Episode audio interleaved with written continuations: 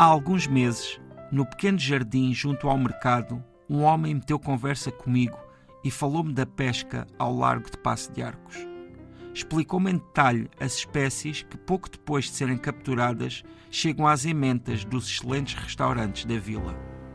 Contou-me também dos barcos que precisam de manutenção. Encontram essa proteção ali na zona dos fornos da cal. Eu já tinha dado por essa oficina o olhar atraído pela diversidade de objetos, caleidoscópio de cordas, peças de motores, latas de tinta, ferramentas, as camisas dos pescadores, as camisolas de lã grossa. Tivemos esta conversa numa manhã de sol, debaixo da sombra das árvores do jardim, a pouca distância de Jesus Correia, Correia dos Santos e Emídio Pinto, os três sobre patins, a segurarem sticks, equipados a rigor com a indumentária do Clube Desportivo de Passo de Arcos.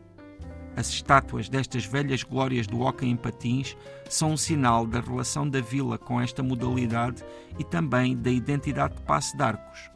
Mesmo que, nas suas fronteiras, deixe claras as inequívocas ligações com Caxias e Oeiras, existe uma maneira de ser que pertence a este lugar.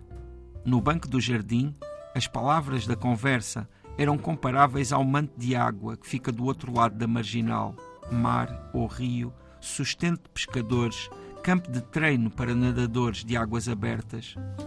A essa hora saíam pessoas do mercado, carregadas de sacos.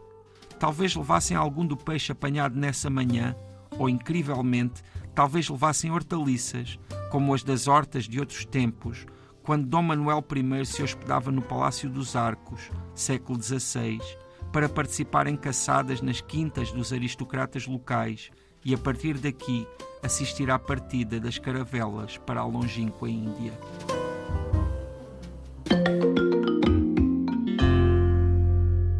José Luís Peixoto. No Tanto Mundo de hoje, estamos hum, na linha Exato. e por falar em linha, já foste à pesca?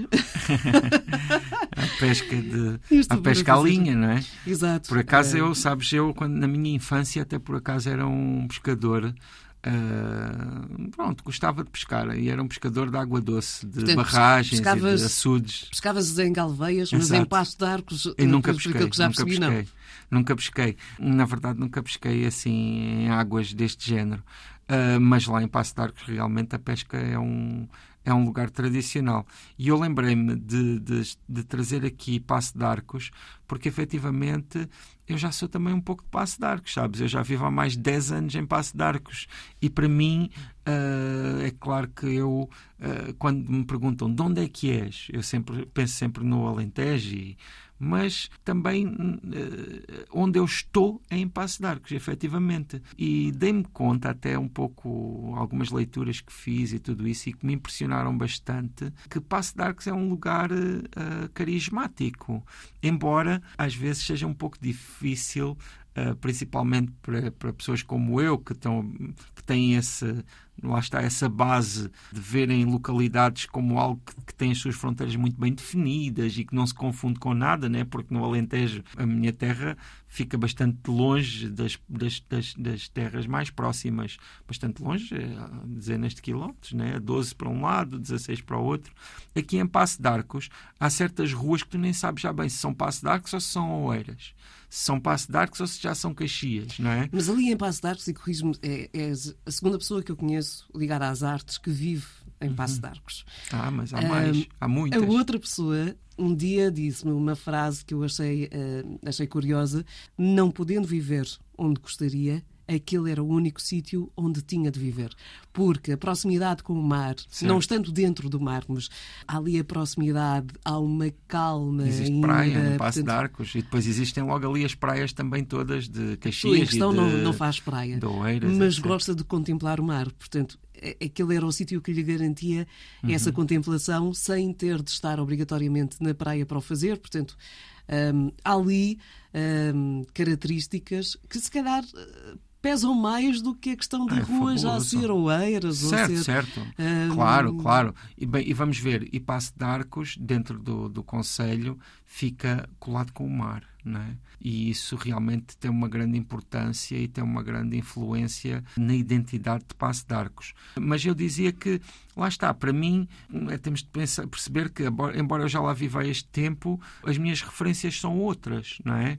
E por isso às vezes, para uma pessoa, e pronto, peço desculpa, aos, aos passo-arquenses, mais, mais, mais, uh, ferrenhos. mais ferrenhos, mas na verdade uh, houve ali um momento em que eu uh, confundi, de certa forma, Passo de Arcos com outros lugares, não é?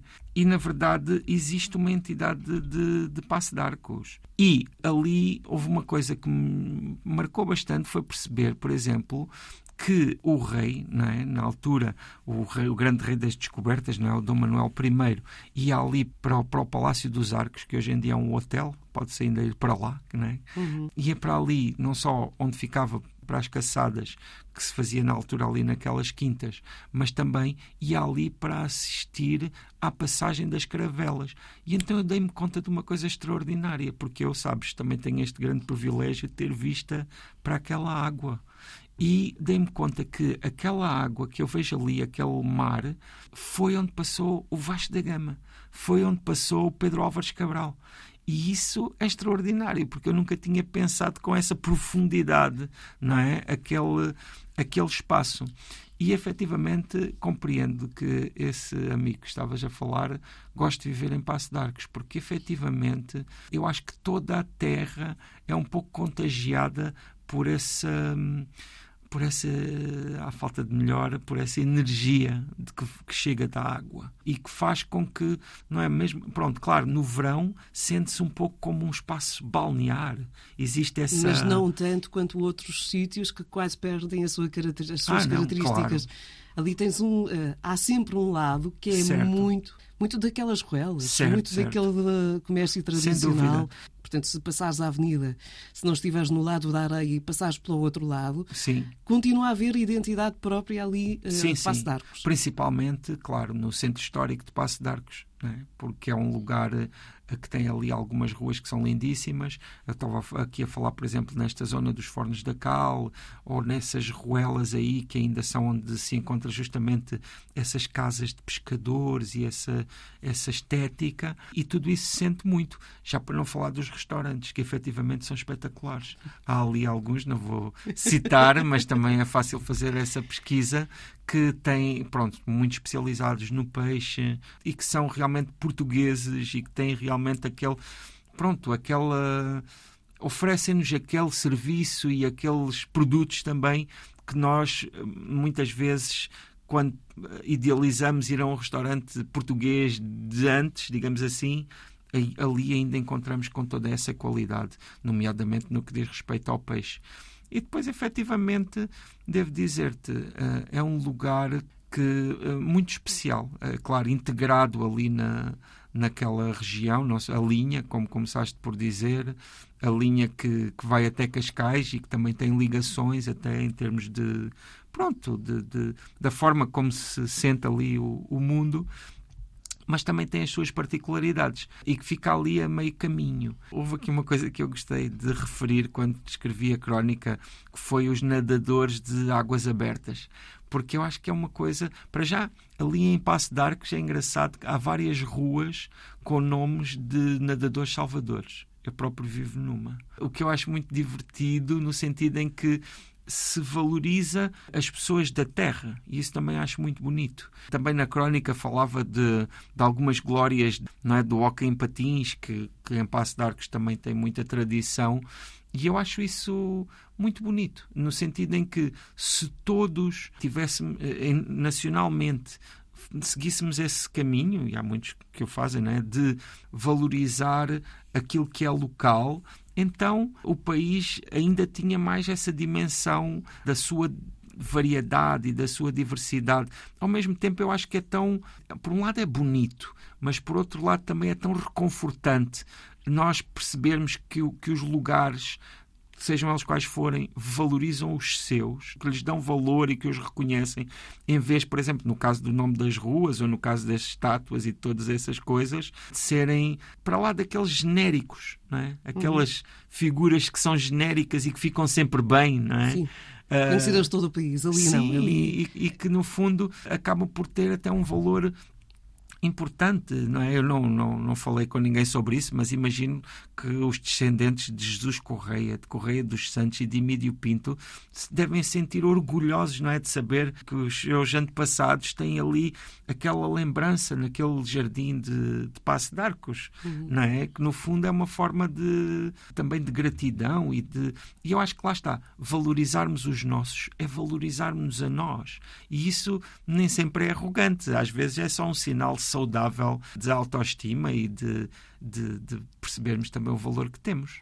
Acho absolutamente extraordinário. E acho mais extraordinária a forma como tu começaste esta conversa e a forma como ela se, se desenvolveu. Começaste por lembrar que um, estás em Passo de Arcos há sensivelmente 10 anos, Exato. que já começas a senti-la um pouco, a sentir este um espaço um pouco teu. É verdade. Depois de te ouvir falar, eu acho que tu já és totalmente passo de arcos. Porque, um pouquinho, uh, de facto, pouquinho. Os, os, os, britânicos, ou seja, a língua anglo-saxónica, tem uma frase que se adequa a esta, esta, circunstância que é home is where your heart is. Sim. E o teu claramente está também Sim. muito ali. Sabes, há uma coisa que é para mim importante dizer, que é é claro, nós fazemos aqui este nosso tanto mundo porque efetivamente eu adoro viajar e gosto muito de ir a muitos lugares, mas uma das coisas que me permite fazer todas essas viagens e, e, continuar sempre ancorado é também a relação que eu tenho com os meus lugares. Ou seja, por mais que eu ande em lugares exóticos e diferentes, eu nunca perco a ligação com os meus lugares, porque eles estruturam-me, eles fazem com que eu esteja nesses outros lugares exóticos e diferentes de uma forma também segura, sentindo que não, não estou perdido. Eu estou ali, mas tenho um lugar para voltar. Está feito, estamos conversados. Passo de arcos e desse. há, há sítios, lá está como estavas a dizer, há sítios que tu visitas, uh, vais como turista, ali não. Ali é o sítio onde tu regressas depois de ter sido turista no resto do mundo. É Portanto, um, e faz, faz toda a diferença na envolvência que tens com a localidade. Um dia destes havemos de ver-te na, na, pesca, provavelmente. que, Olha, um... eu digo-te uma coisa, um, ali o temos o farol do bugio que eu vejo sempre e penso, um dia hei de ir lá e sei que é possível ir lá, uh, mas ainda não, não fiz essa viagem. E até acredito que quando lá fores, has de ter uma ideia para colocar depois numas páginas de uns livros. Quem sabe? Já sabe que para, para acompanhar o Tempo Mundo, o melhor é subscrever o podcast. Nós regressaremos com outro destino.